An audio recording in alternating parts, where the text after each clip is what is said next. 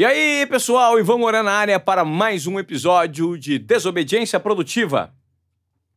Hoje eu tenho o prazer de receber aqui Bruno Gaspar e Renan Mittelstadt. Quem são essas duas figuras? Ah, são pessoas conectadas ao universo da inovação. O Bruno Gaspar é engenheiro agrônomo, está terminando um curso de especialização no MIT, né? E o Renan Mittelstadt, um nome diferente, chama bastante atenção, é um cara que também se formou numa grande universidade aqui no Brasil, no INSPER, e tem uma experiência internacional. Os dois estão hoje como braços da Plug and Play no Brasil, e nós vamos discutir, para você que está nos ouvindo, um pouco sobre o universo da inovação, da educação e principalmente das startups e qual é o papel que a Plug and Play faz ao instalar uma filial no Brasil. Tudo bem? Sejam muito bem-vindos. Tudo bem, Ivan? Obrigado pelo convite. Tudo bem? Legal. Ô, ô Mittelstein, de onde vem esse sobrenome, ô Renan? Cara, a origem é alemã, é da família do meu pai. Os meus bisavós vieram fugidos da guerra. É, e aí, a partir daí, toda, toda a minha família é brasileira. Você se formou em economia no INSPER. Perfeito. Agora, o que, que um economista trabalha numa mesma empresa que um agrônomo que está fazendo MIT? Parece uma mistura de funções, mas tem tudo conectado no final das contas, não é, Bruno? Tudo conectado, Ivan. Acredito que é, hoje, junto com essa nova economia que a gente vai vendo, o que, entre aspas, menos importa está sendo a formação e sim as habilidades que a gente desenvolve ao longo não só da nossa carreira, mas da nossa vida. O Renan tem um conhecimento muito grande em relação a investimento e eu tenho um conhecimento muito grande em relação à tecnologia, principalmente pelo meu background. Então, a gente trabalha na mesma empresa, na mesma área e as nossas habilidades se complementam em prol do que a Plug and Play quer fazer aqui na América Latina, se instalando no Brasil. O, eu só vou complementar falando que eu acho que é super importante ressaltar que a gente tem uma característica em comum, não é a idade, não, é, não é a área de formação, mas sim os dois são apaixonados pelo ecossistema de inovação é, há muito tempo. Então a, a, gente estuda o ambiente de inovação, o ecossistema, como as grandes empresas estão se comportando, como elas estão se reconstruindo. E por isso a gente consegue compartilhar diferentes características para complementar num trabalho só dentro da Plug and Play. Tá. Só para o pessoal que está nos ouvindo entender perfeitamente como funciona, a Plug and Play é, de certa forma, uma incubadora. A gente é conhecido como aceleradora, a gente nem né? gosta muito desse Incubador, nome. Aceleradora? É, a gente, na verdade, a gente aproxima negócios. Então a gente pega aquelas melhores startups que já tem tração, já tem cliente, que já entregam uma solução para possíveis dores de corporações e une essa startup junto da corporação por uma criação de piloto, de prova de conceito, de algum projeto que possa acontecer no futuro.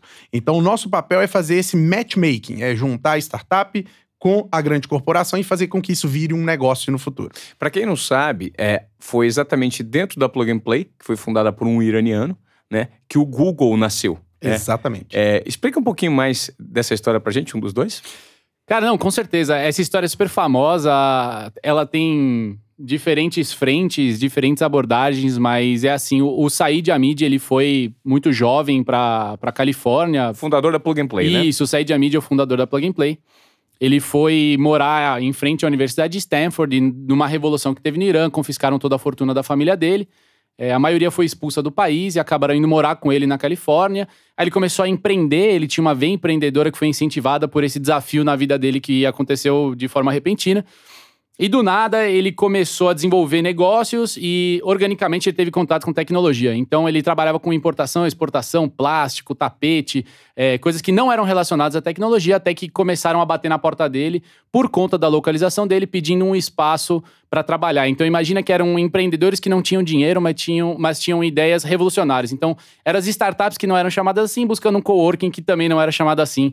É, e ele falava que não, falava que não, até que uma hora ele. Isso decidiu... anos 70, né? Isso no final da década de 70. É, é, ele fugiu da Revolução Islâmica, acho que se não me engano, no Irã, né? E, do Irã. Isso. E, e veio. Na verdade, ele estava no, no lugar certo, no momento certo e com a grana adequada. Exato. Até hoje, é, muitas pessoas que são da área de venture capital, investimento em startups, falam que o principal fator para uma startup dar certo é o timing, muito mais do que os fundadores, é, experiência, é, tamanho de mercado, dinheiro injetado, é, muito mais é o timing. E o Said é prova disso. Ele estava no momento certo, no lugar certo, é, com as pessoas certas. E começaram a bater na porta dele até que ele abriu para uma empresa com dois funcionários que chegou lá, era o Google e saiu de lá com 50 funcionários, 40 e 10 bi de valuation. Uhum. Tá? E isso se repetiu para Dropbox, PayPal, Landing Club, SoundHound, entre outras startups. A Plug and Play tem um, um, nome muito solidificado no mercado por conta desses cases de sucesso, né? Que dizem muito do background da empresa.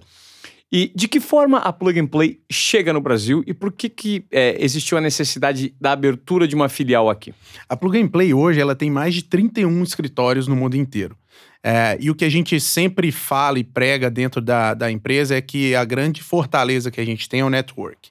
Então, não só pelo sair de conhecer o Larry Page, o Sergey, que são os fundadores do Google, ah, e também teve contato com os criadores do PayPal e outros unicórnios é, no mundo, é, a gente sabe que no Brasil a gente tem um potencial muito grande. São 200 milhões de habitantes, né? 25% do PIB do Brasil vem da agricultura. A agricultura hoje é pauta principal das discussões de exportação mundiais.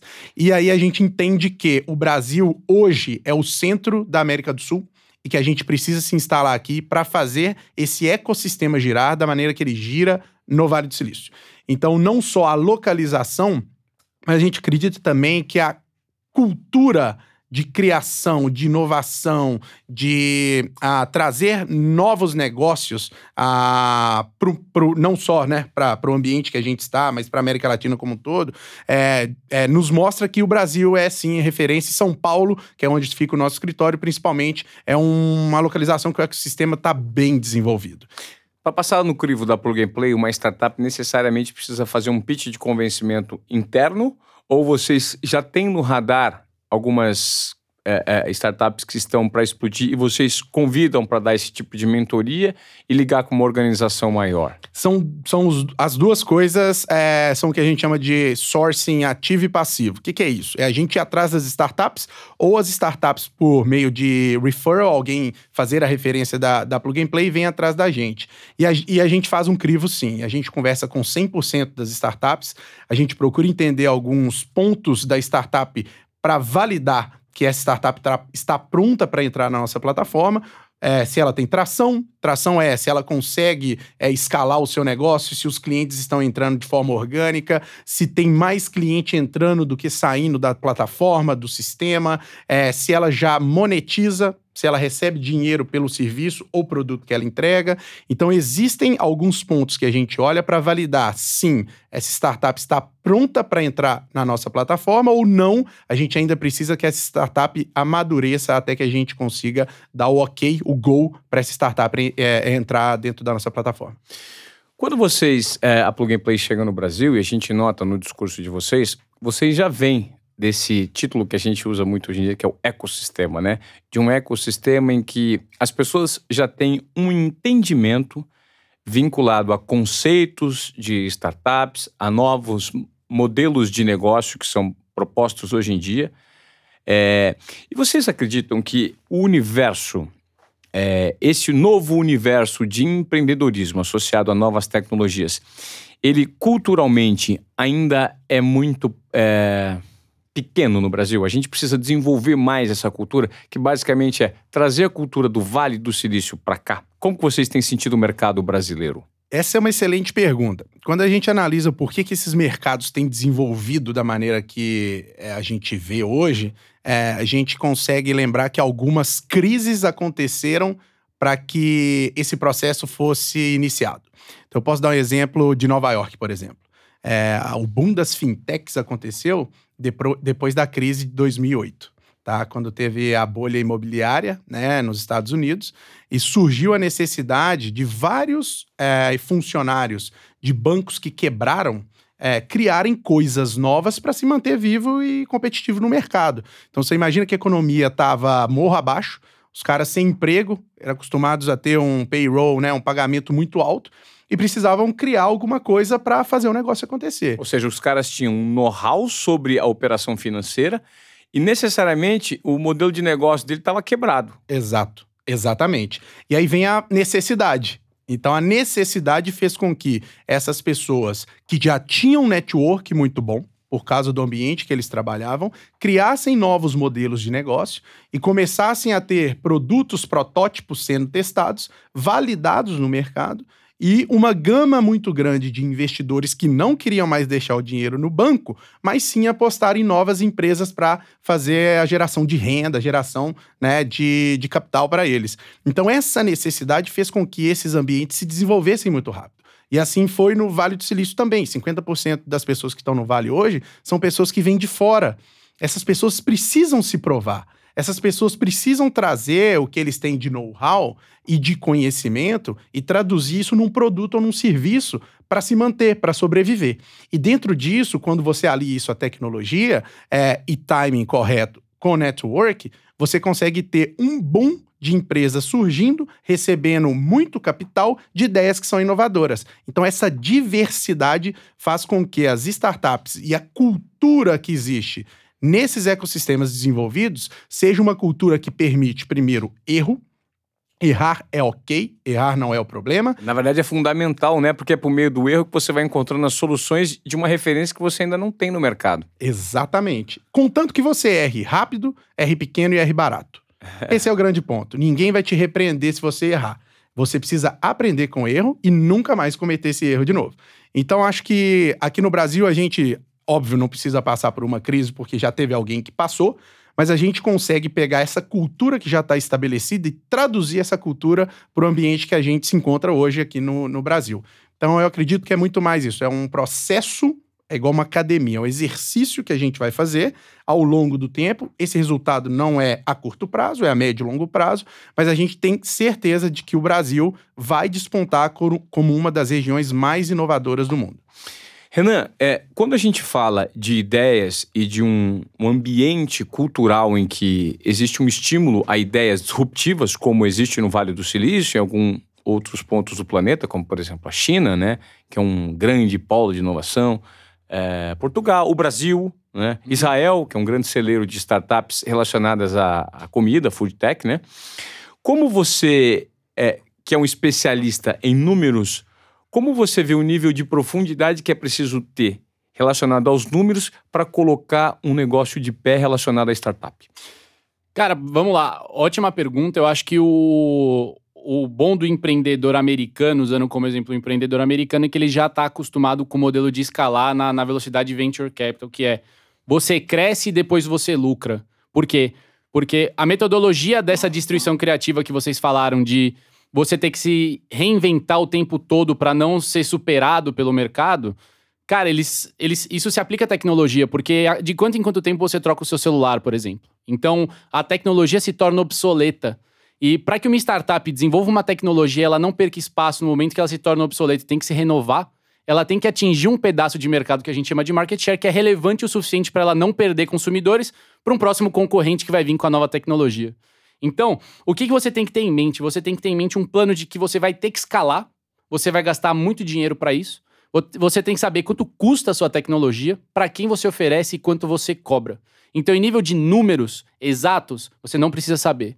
Tanto que a metodologia de avaliação de startup, principalmente em estágios, é, a gente chama de early stage, que são é, pré-faturamento ou com faturamento baixo, presentes em regiões pequenas, é, a avaliação, o valuation que a gente faz dessas startups para um possível investimento, ele é 100% qualitativo, para não falar, vai, 100% não, 90%. A gente olha alguns poucos números. O que ele precisa ter é a ideia de mercado, tamanho, grandeza. É, então, se você controla essas variáveis de grandeza, você não precisa controlar os números do negócio em específico, porque eles vão se reajustando conforme o mercado demanda, entendeu? A adequação, ela, ela acontece no processo, né? É isso, é, é, a, destruição, é a destruição criativa que se aplica para qualquer coisa hoje. É tecnologia, são grandes empresas, modelos de negócio. A gente chama de pivotar, hum. é, que é quando uma startup muda o modelo de negócio dela para faturar de outro jeito, ou não estava dando certo, não estava conseguindo escalar. Cara, isso é constante o tempo todo, seja uma empresa já mais madura, seja um unicórnio criando novos modelos de negócio. Unicórnios são as empresas que valem mais de um bilhão de dólares, que a gente tem alguns exemplos no Brasil. É, mas a gente vê ela se reinventando o tempo todo é, para aumentar faturamento, reduzir custo, atingir um novo mercado, o que quer que seja. Interessante quando você fala de, de startups unicórnio, que valem acima de um bilhão, de dólares, de reais. É, e existem algumas empresas dessa no mercado, é, em atuação, que não necessariamente elas dão lucro, mas valem bilhão. E aí eu te pergunto, o que, que é melhor, você ser unicórnio e não dar lucro, e não, de repente, conseguir abrir um IPO, ou você ser uma startup relativamente grande, que não chega a ser unicórnio, sei lá, que vale 100 milhões, 150, não sei, até meio bi, e que essa sim é uma startup rendável, rentável. Porque acaba sendo um paradoxo, né? Tem potencial para ser unicórnio, unicórnio, unicórnio, mas tem empresa unicórnio que não dá dinheiro. É. é. O, cara, só um negócio que é, é, muito legal isso, porque a gente viu as tendências de empresas de 5, 6 anos atrás, hoje virando unicórnios lá no Vale do Silício. São empresas que não dão lucro, então já chega com essa metodologia de fazer novos aportes de capital exatamente porque a empresa está descapitalizada. Ou seja, ela deu tanto prejuízo e teve que financiar essa operação que ela queimou todo o caixa da empresa e precisou de um novo aporte via investidores para poder financiar a operação. E por isso ela passou a ser unicórnio. Perfeito, é por causa da avaliação da rodada de investimento. Então a gente faz o valuation numa nova entrada de capital que qualifica ele como a empresa como unicórnio ou não. Isso é uma cilada, não é não? Então, é, isso é uma é um excelente ponto porque tem pessoas que falam que isso é uma bolha, tem pessoas que acreditam que não, que em uma hora essas empresas vão virar a chave e vão dar lucro. É, Facebook é um exemplo. Facebook é um exemplo. Mas o Nubank, por exemplo, é uma empresa que até hoje atua no vermelho. É, então, a gente tem hoje empresas que o SoftBank, por exemplo, que é um dos maiores fundos do mundo lá do Japão, que investe em startups, estão é, fazendo aportes de bilhão de reais é, em empresas que não dão lucro, tá? É, e eles estão vendo a consequência de algumas delas. Por exemplo, eles viram que não vai ter virada de chave, então eles começaram a cortar 30% dos, dos funcionários, eles começaram a reduzir custo para tentar atingir um modelo tradicional de mercado, de, de modelo de negócio, para poder dar lucro. É, então, hoje a gente está estudando qual vai ser a próxima tendência de investimento para daqui a seis anos a gente não continuar inflando essa bolha se ela existir de fato, entendeu? Porque tudo está sendo construído agora, né, gente? A gente está passando por um processo de construção da história. Então a gente não sabe a gente vai estar daqui dois, três anos. Então eu te fiz uma pergunta que não necessariamente algumas startups unicórnios vão dar certo, outras podem dar, assim como o Facebook conseguiu entender o seu modelo de monetização né? E, e, e, essa experimentação é o que faz com que o momento que estejamos vivendo seja tão desafiador e atrativo, né? Você concorda com isso, Bruno? Exatamente, eu concordo. Eu acredito que todas essas empresas, o modelo de negócio, se a gente parar para pensar, ele é muito baseado em dados. Então, tem muita gente que fala, o The Economist é, soltou esses dias, que dados é, são o novo petróleo. Sim. Então, as empresas hoje que trabalham com dados, elas se dão o luxo de não gerar caixa, mas sim ter uma aquisição de clientes e de dados de maneira exponencial. E aí sim, no futuro, esses dados vão ser usados para monetizar e a empresa dar lucro. Alguns VCs, inclusive, quando analisam startups, eles nem querem que as startups deem lucro.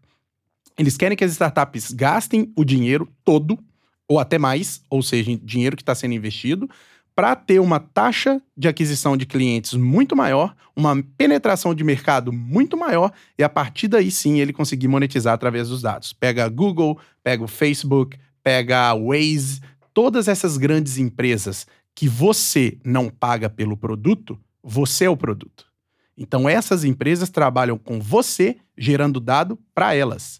Então elas têm uma massa grande de dados que no futuro eles vão conseguir monetizar e ter muito dinheiro. A Amazon, ela consegue hoje ser muito competitiva. Não sei se é, o pessoal que está ouvindo sabia disso, mas. Banco de dados, né?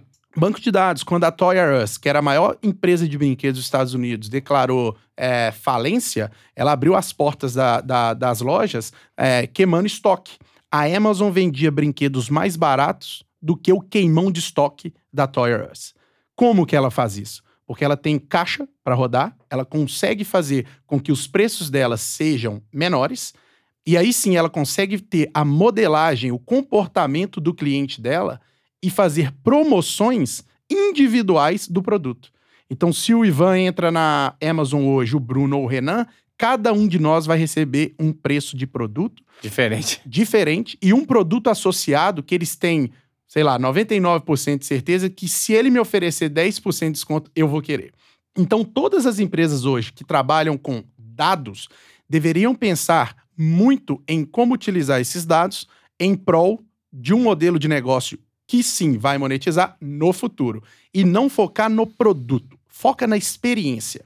O produto é consequência. Data Rights, Human Rights, né? Exatamente. É, né? Hoje existe, inclusive, uma bandeira de pessoas que estão levando. É, uma, uma um, um, slogan de pessoas que estão levantando essa bandeira, né? Porque hoje dado, porque o que nada, dado nada mais é do que a atenção das pessoas. A partir do momento que você tem acesso a uma quantidade maior de consumidores, mais fácil para você oferecer o seu produto, né? Ou proporcionar a sua experiência. Exato. Eu É. falo muito do é, consumidor on demand. Hoje o consumidor ele consome o que ele quer, a hora que ele quer, quando ele quer e como ele quer. Então a gente pega o Netflix, é, pega redes de streaming. Hoje qual que é o maior competidor de Netflix? Qual é o maior competidor do Amazon Prime? Não são esses competidores é, paralelos a eles. É o Fortnite. É retenção de tela. Então hoje as empresas têm que passar a olhar não os competidores diretos que elas viam antes. Elas têm que começar a olhar os indiretos e aqueles que elas acham que nem são competidores. Porque pode ser que está sendo desenvolvido um modelo de negócio que vai causar a disrupção de um mercado na qual essa empresa está envolvida. É, então, é, a gente precisa analisar muito essa geração que está vindo. É a geração que não se importa se você usar o dado dela, desde que você dê um benefício em contrapartida, contrapartida. da utilização do dado. Então, usa meu dado, me oferece uma oferta que seja boa para mim, porque você tem o meu dado. E assim eu vou fazer a compra.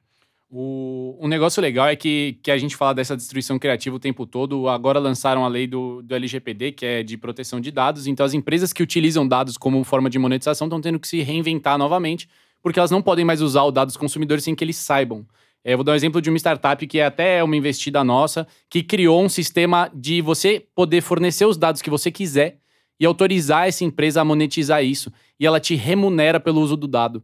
Então, hoje você não é mais é, uma posse da empresa. Hoje você recebe pelo uso do seu dado. Então a empresa paga a startup que te paga para você para ele poder mapear o seu consumer behavior, que é o comportamento do consumidor, dentro de uma plataforma, dentro de um site, o que quer que seja. Então já tem empresas se reinventando sobre a LGPD que acabou de sair. Então, é quem for mais rápido nessa corrida provavelmente vai pegar o, o troféu, cara. Mas, de certa forma, então o Facebook precisa fazer uma adequação. Com certeza. Com certeza. Isso vale mais pro território brasileiro, porque LGPD é no território brasileiro, mas com certeza todas as todas as, eu não vou chamar de startup, né? Chamar o Facebook de startup né? é, sacanagem. mas o você todas elas vão ter que se reinventar, principalmente por causa dessa bandeira que estão levantando desse movimento de proteção de dados, porque cara, tem, ah, vou dar um exemplo claro. O McDonald's fez a aquisição total de uma empresa de consumer success. É, customer success, que é o, o cara dentro da loja, a experiência do cara dentro da loja. É, se você entrar no site dessa startup, que eu não vou lembrar o nome agora, mas ele sabe exatamente tudo que você fez na web e ele te mostra. Então, assim, você entrou no IP tal, em tal modelo de computador, tal hora, via tal servidor, não sei o que, não sei o que, ele te mostra na primeira tela. Então, o cara sabe tudo sobre você, é assustador, cara. A internet sabe mais de nós do que nós mesmos. Sim, né? com é, certeza. é O impressionante. Facebook consegue te contar se você vai ter uma namorada ou não, se você vai separar dela ou não, quando, é, de acordo com o seu comportamento nas redes sociais. E a flor que você vai ter que comprar pra ela pra pedir desculpa, né? Exatamente. É impressionante. Vocês acreditam que a gente está sendo monitorado o tempo inteiro? Eu, é, o tempo até por, até por áudio? eu acredito que sim. É, inclusive, eu tenho duas Alexias lá em casa, que são aquelas assistentes virtuais que captam tudo que você fala. É, e vai muito em linha com aquilo que eu comentei há pouco, que a nova geração, é, acredito eu, é, tá- vai estar muito acostumada. Que são as empresas utilizando o seu dado para te gerar um benefício.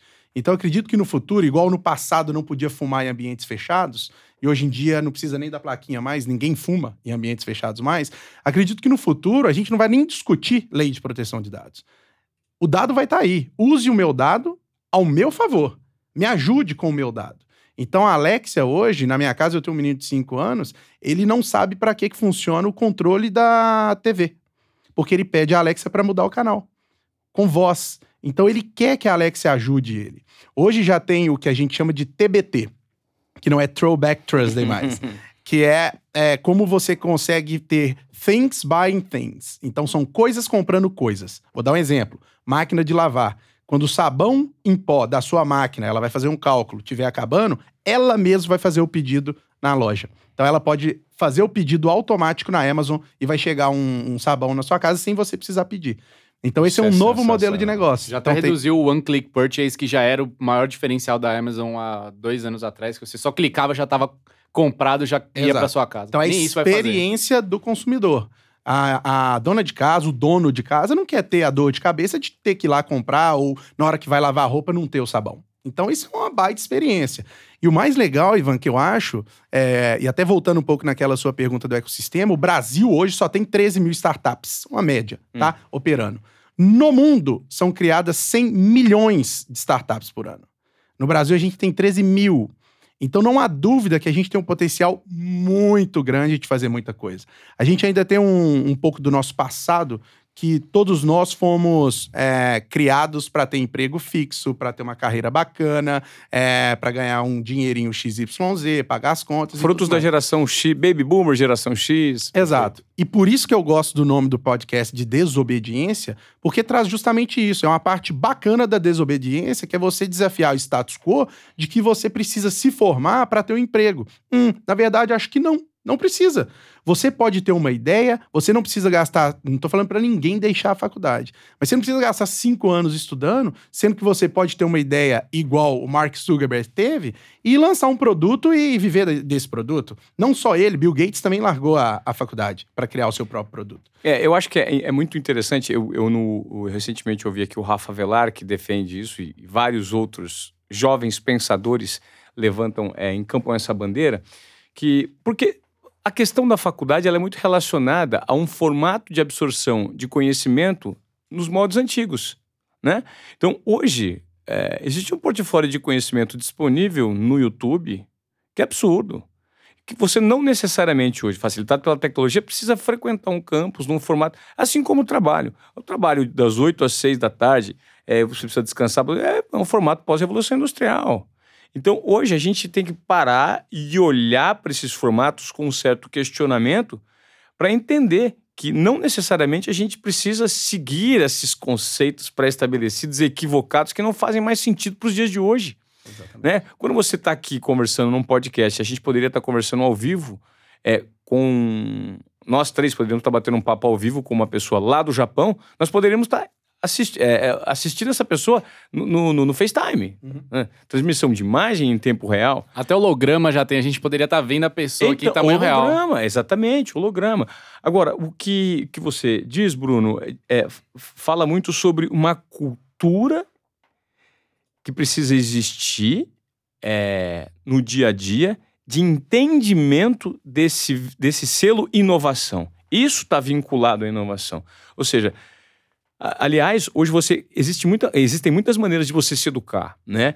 E de que forma é a pergunta que eu quero fazer para vocês? De que forma nós podemos facilitar ou encurtar o caminho para que o meio corporativo no Brasil, o ecossistema no Brasil, ele esteja mais educado ou preparado para se educar, assim como em ambientes como o Vale do Silício? Essa é uma excelente pergunta e eu acredito que quando a gente expõe essas pessoas ao que já está acontecendo do novo, fica mais fácil de absorver. Uma coisa é a gente tentar daqui é, trazer exemplos, mostrar vídeo, trazer podcast para o cara escutar e tentar mudar o mindset dele. Outra coisa é a gente dar para ele experiências reais nos locais onde essa tecnologia, essa inovação já ocorreu. Que faz muita diferença também. Total diferença. Então, existem é, é, founders, né, criadores de startups que já passaram por muita coisa e que numa simples conversa de meia hora com eles, você pode ter um clique na sua cabeça. Eu tive contato com um cara que estudou comigo no MIT, que criou um dos fundadores, um dos criadores do iPhone 5. Em meia hora de conversa, esse cara dá um banho na gente de inovação, tecnologia e tudo mais. É um MBA à parte, meia hora com essa pessoa. Então você está exposto a novas ideias, uma nova maneira de pensar, é muito diferente de você ouvir falar. Então eu acredito que quando a gente expõe essas pessoas ao novo, que eu brinco que é jogar o cara na água sem molhar ele. Então a gente joga ele num contexto que ele vai ficar durante um tempo, ele vai voltar, e aí sim ele vai começar a assimilar aquilo que ele viu lá e tentar aplicar no dia a dia. E aí o que mais me preocupa nisso que a gente está falando da parte educacional é que existe um dado do Fórum Econômico Mundial que 65% das crianças que estudam hoje no ensino fundamental vão trabalhar em empregos que não existem. Então, se a gente foi criado para ter um, achar um emprego bacana, os nossos filhos vão ser criados para criar um emprego bacana. é. Porque são funções, são empregos que não existem. Então, como que a gente prepara hoje as pessoas para um futuro que ainda a gente não faz ideia de como vai ser?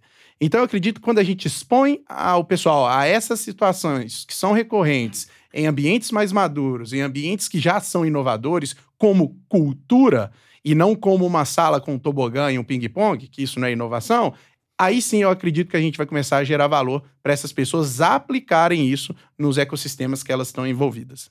Você teve uma experiência no Vale do Silício também, né, é, Renan? Você já teve lá? Tive, cara. No momento em que eu fui contratado pela Plug and Play, eu fui levado para o Vale, a gente ainda não tinha um escritório aqui no Brasil. Eu fiquei lá alguns meses, trabalhei com a equipe de lá, tanto na área de investimento quanto na área de, do programa de aceleração. É, pude participar de diferentes verticais, então eu fazia principalmente fintech, né, que era o foco América Latina em questão de desenvolvimento das startups, grau de maturidade. É, mas trabalhei com supply chain, sustainability, energy, packaging, que são as diversas verticais que a Plug and Play trabalha, eu acho que são 18 verticais. É, cara, o, existe uma diferença até na curva de aprendizado no momento que você pisa lá no Vale do Silício. Então, é, imagina que eu, agora, hoje em dia, eu posso falar, eu cheguei lá sabendo 10%, e, e no final do primeiro mês no Vale do Silício, eu achei que eu já dominava, assim, 50% é, da, do, desse mundo de inovação. Hoje eu voltei sabendo que aquele primeiro mês era só uma palhinha do que tinha. E, e, cara, hoje eu tô com a cabeça tão aberta para aprender que toda startup que eu converso parece que eu absorvo cada vez mais o conteúdo, a tecnologia, o nível de investimento, o que, que ele quer fazer com o capital. Então, o Vale do Silício promove, é, ele faz com que abra sua cabeça para receber novas informações. Muito mais do que o conteúdo em si que você aprende lá, é como ele prepara o seu mindset para receber informações novas. Isso, cara, na minha carreira, na minha vida pessoal, isso fez uma diferença que, olha é, não tem nada parecido que eu já tenha vivido e eu já tinha um background de inovação antes de trabalhar na Plug and Play. Você sabe que o, o meu, o meu, o meu estalinho foi durante o período de apenas uma semaninha que eu fiquei lá. Parece que já foi o suficiente para eu ter, eu ter tido uma, uma, uma, uma experiência que me provocasse ou que me estimulasse a procurar me vincular ao conceito de inovação, né? na acepção da palavra, que nada mais é do que aprender o tempo inteiro, quebrar seus próprios protocolos. E é impressionante como o Vale do Silício, é, o comportamento das pessoas e a ausência de barreiras no que diz respeito à comunicação, à hierarquia, isso não existe, né? Todo mundo lá tem direito a conversar, a apresentar a sua ideia e a ser ouvido.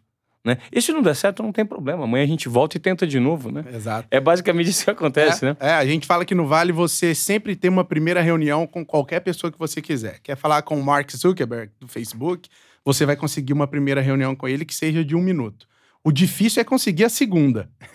então a gente tem que convencer esse cara de que é, eu tenho uma coisa muito bacana que ele precisa escutar, para daí sim você, mar você marcar a segunda reunião. Mas a primeira todo mundo tem, porque é um ambiente muito aberto. 50% das pessoas que moram no Vale vieram de fora.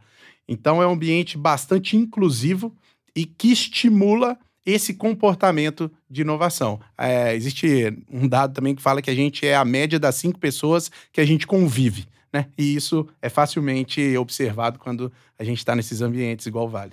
Quando você é, a gente recebe esse tipo de, de informação, relacionado a esse ambiente é, tão fértil que é o Vale do Silício e esses outros polos de inovação no mundo, isso gera um interesse é, principalmente por conta de empresas que estão tentando se reinventar, certo? Porque uma coisa é você consumir o produto on demand de casa, via internet, a outra coisa é você estar em loco, assim como você falou, todos os benefícios de você estar presente. É, você já chegou a ter algum tipo de experiência buscando essas pessoas e proporcionando a elas essa situação em loco? Já. Eu tenho. Hoje eu faço parte, não toco mais, mas faço parte de uma startup que eu comecei numa ida minha para Nova York para buscar investidor. E acabou que ao invés de trazer um investidor, eu trouxe um negócio para o Brasil, é, onde a gente realmente oferece esse tipo de serviço para empresários é, no Brasil inteiro e na América Latina como um todo, para que eles tenham essa, esses cinco dias de experiência que são primordiais para dar esse clique e a pessoa começar a pensar diferente. E é muito bacana como que coisas simples, ações simples que a gente faz com esse pessoal fora do Brasil, eles geram uma onda, um efeito borboleta dentro das estruturas, dentro das empresas. Então é aquilo de ver para crer. Então às vezes a gente vai falar, o cara não vai absorver, a, a pessoa não vai entender o que, que você quer dizer com preciso utilizar dados como um modelo de negócio. a partir do momento que a gente leva essas pessoas para fora, faz com que elas tenham contato com outros empresários, com donos de startup, que a roupa que ele veste não importa, que o jeito que ele se comporta não importa. O que importa é a essência da pessoa, é o caráter, é o que ele está querendo fazer, que impacto ele quer causar, qual o seu propósito. Isso é o mais importante. Então a gente conversa com alguns empresários no Brasil e pergunta, cara, o que, que você quer ver fora do Brasil? Muitos deles não sabem. Eles sabem que precisam é, inovar, mas não sabem como. E aí vem um ponto legal que a gente fala que é, é existem cinco passos ah, quando a gente fala de inovação. É, o pior deles é o cara que não sabe que não sabe. Esse é o pior caso, que é o cara que não faz ideia que ele não sabe um monte de coisa que está acontecendo. Então a gente tem que levar esse cara por agora eu sei que eu não, sei. sei. Perfeito. Então esse é um passo legal que a gente identifica fácil em algumas estruturas, em algumas empresas, e a gente tenta promover esse primeiro passo, o do não sei que não sei pro opa, agora eu sei que, eu, eu, não, sei. sei. E aí sim, eu sabendo que eu não sei alguma coisa, eu vou atrás e vou buscar me informar. E é, é, curioso porque aí você consegue gerar uma certa desobediência produtiva a partir do momento que você tira essa mente do limbo. Exatamente. E é você, sabendo que não sabe, a partir do momento que você desencadeia um processo que você vai falar para a pessoa que ela não sabe, mas ela tem a possibilidade de saber, você pode gerar uma expansão de consciência nessa pessoa. Exatamente. É, é a história da caverna de Platão. O pessoal está na caverna olhando para a parede e acha que a sombra que é projetada ali é a vida dele. Quando ele sai da caverna, que ele vê que tem um mundo de oportunidades, é aí que você fala: pronto, agora eu consegui trazer esse cara para falar. Você não sabia que você não sabia. Agora você sabe que tem um mundo de oportunidades que você não conhece. Então basta dar o primeiro passo para você desencadear um efeito borboleta de absorção de conhecimento que é impressionante. Até ah, mais ou menos 2030, os especialistas falam que o nosso conhecimento vai dobrar a cada 12 horas. Você dorme sabendo X, acorda sabendo 2X. Então, a capacidade nossa de ter acesso a conteúdo e absorver informação, nos próximos anos, ele vai ser uma coisa impressionante, é exponencial.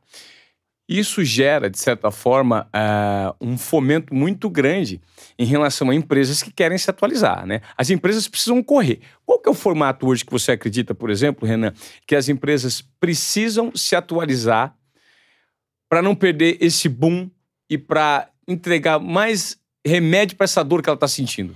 Cara, essa pergunta é espetacular. Eu acho que isso é um desafio diário que a gente sempre debate qual que é a melhor metodologia que a empresa pode aplicar para utilizar para se renovar.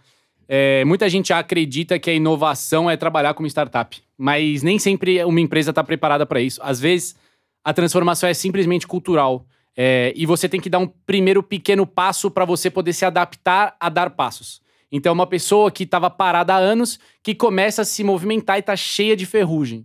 Então, ela vai tirando, seja tirando a gravata, como algumas grandes empresas começaram a fazer ano passado. É, é a parte de colocar mulheres é, e minorias na diretoria, cargos de vice-presidência ou presidência da empresa. Então tem toda essa mudança cultural. Claro que você precisa estar tá aberto a receber pessoas que te dêem essas informações, porque é, são essas pessoas novas, são essas pessoas diferentes que vão mudar a perspectiva da empresa e essas pessoas têm que estar na liderança. Então você precisa de um grupo mesclado de líderes para você poder implementar essas diferenças. Em seguida, você tem a etapa de trabalhar com as startups. Então, você começa é, com a empresa identificando que ela tem uma dor. Então, o D0 é a empresa falando assim: eu tenho um problema, por exemplo, na minha área de logística.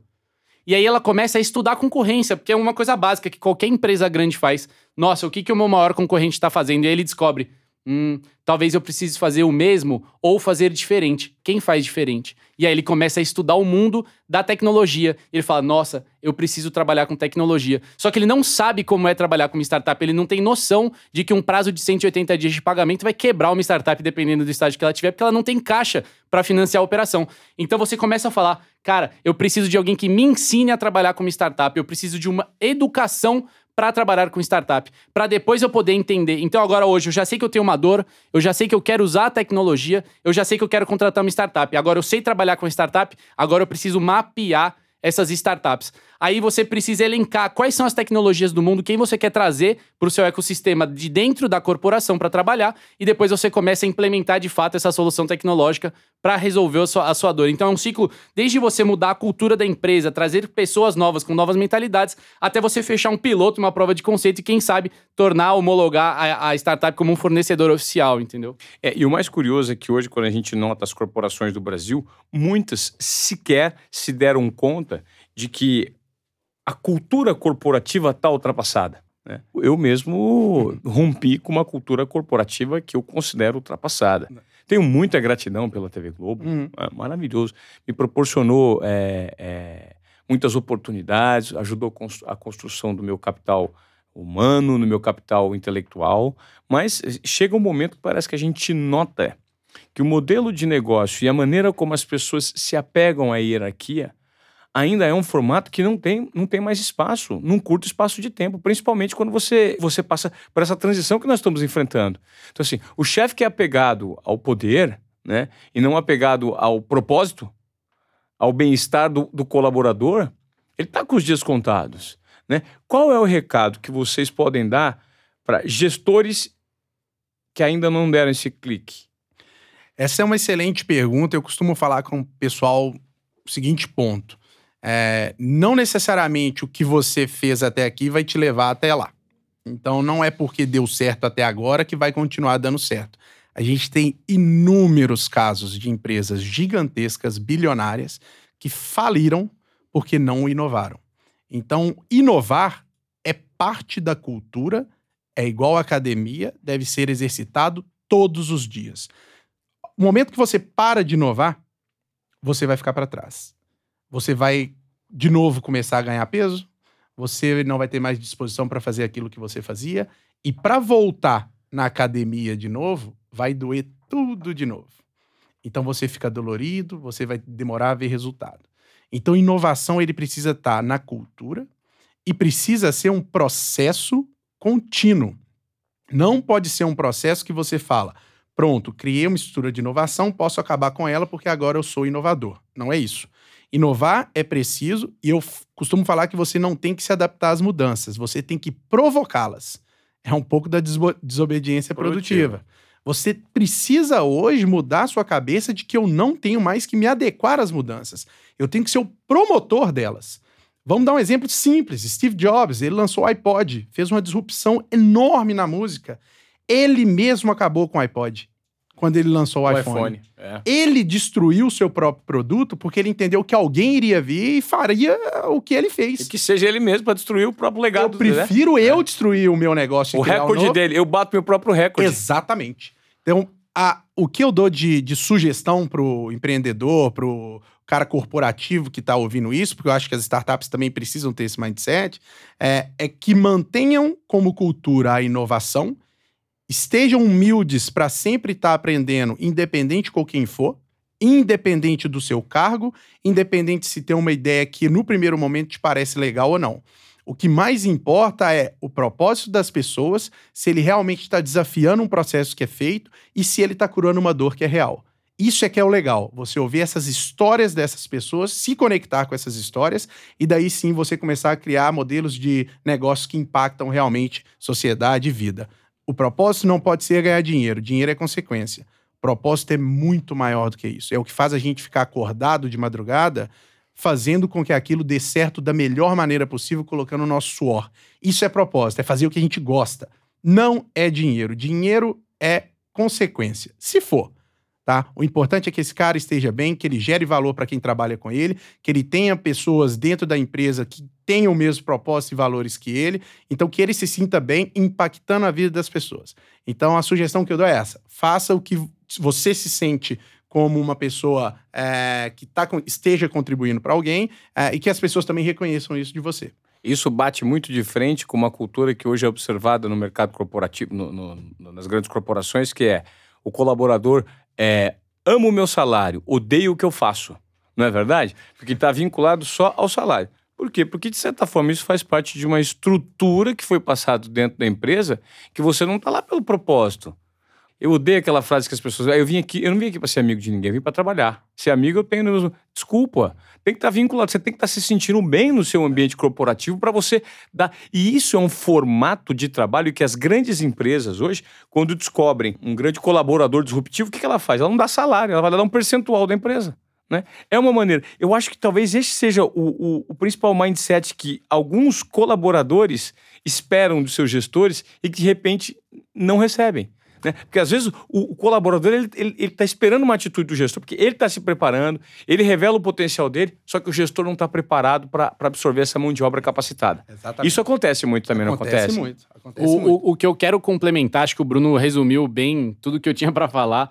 É, mas só complementando, cara, no momento eu trabalhei na Procter Gamble, né, um, um tempinho curto da minha vida, e, e lá eu tive uma aula que, que a conclusão era, cara, se você é gestor de uma equipe, você tem que manter por perto os desobedientes, porque são eles que trazem a solução. Então, é, o Flávio Pripas, que hoje é o chefe de Corporate Venture da, da- do fundo Redpoint Ventures, que está aqui baseado no Cubo, é, Cara, ele me ensinou um negócio em 20 segundos que eu nunca mais vou esquecer e hoje rege a minha vida.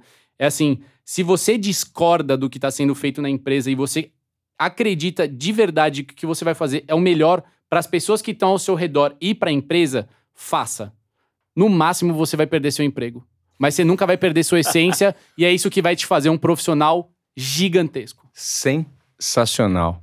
É sensacional o que você falou agora, porque, é, de certa forma, eu, eu, eu, eu, pensei muitas vezes nisso e eu, eu, eu deixei. de- Eu, eu, perdi, eu perdi minha função por ser um desobediente, mas não perdi minha essência. Pois é. É, e- re- repita, repita, que é, é muito bom. Isso para você ouvinte, ouça novamente. isso que- Comigo. É, cara, a- o ensinamento foi: é, mantenha sempre perto de você os desobedientes. É, e a lição direta é: se você não concorda com a decisão do seu chefe ou da sua empresa e você acredita que o seu modo de ser e de operar é o melhor para as pessoas que estão ao seu redor e para a empresa, faça.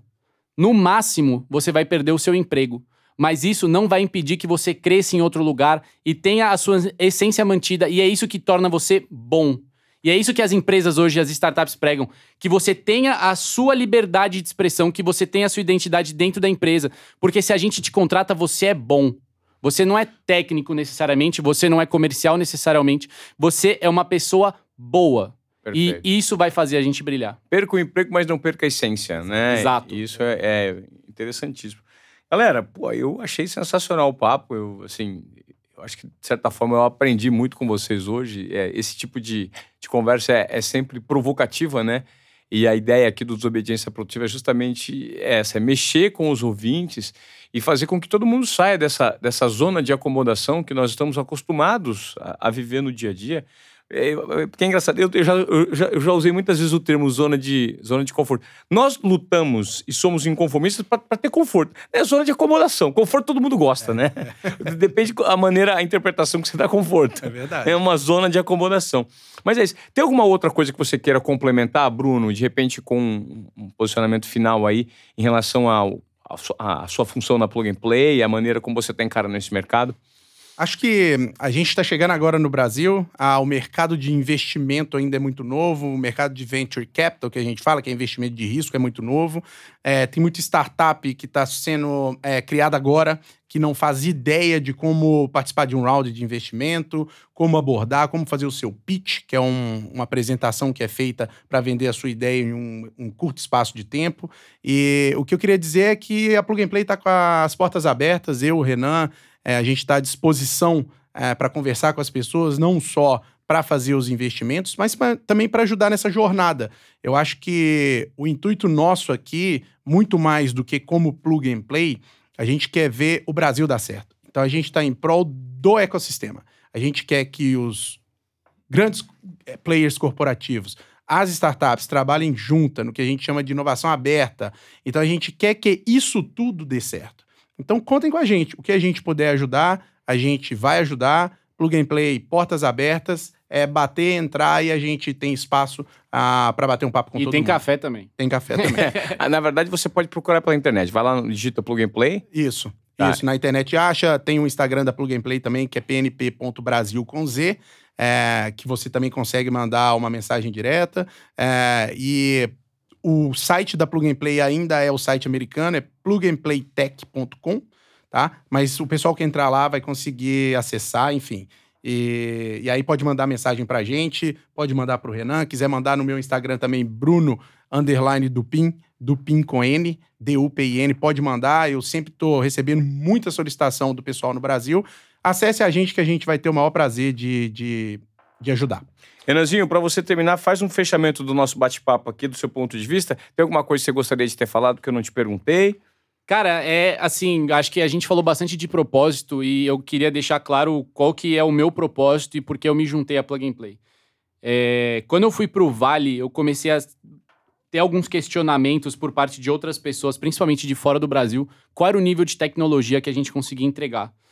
Cara, a gente reclama muito que o Brasil não é o melhor país do mundo. É, e as pessoas que podem mudar o Brasil somos nós, os brasileiros. É, e a minha função como investidor de venture capital hoje é não permitir essa fuga de capital intelectual do Brasil. Então é manter as melhores mentes e mostrar que sim, dentro do Brasil você tem oportunidade, você tem as melhores tecnologias, a gente não deve para ninguém. Cara, eu conheço isso em nível de desenvolvedor de software, programador, o que você quiser. A gente acha brasileiros que batem de frente, com certeza. É só ver o exemplo do cara que acabou de ganhar o hackathon da NASA. É, esse é um grupo de brasileiros, o cara conseguiu utilizar satélites da NASA para achar mancha de petróleo no oceano. É, então, assim, o meu propósito hoje é não permitir que o Brasil piore, mas sim melhore com o capital humano que a gente tem, porque a gente tem, cara, os melhores de todos. É, só precisamos de caminhos é, para canalizar esse talento por meio da educação. Exato. Né? Exatamente. Legal. Renan Milton, Miltenstein. Mittelstein. Mittelstein. Legal, Renan. Obrigado pelo seu bate-papo. Bruno Gaspar, foi um prazer compartilhar esse, esse podcast com vocês dois. Eu que agradeço. É, eu acho que o nosso ouvinte deve ter, no mínimo, se ouviu esse papo até agora, saiu provocado com essa dose enorme, cavalar de desobediência produtiva na veia. Obrigado aos dois. Obrigado, Obrigado a você, cara. Foi um prazer vir.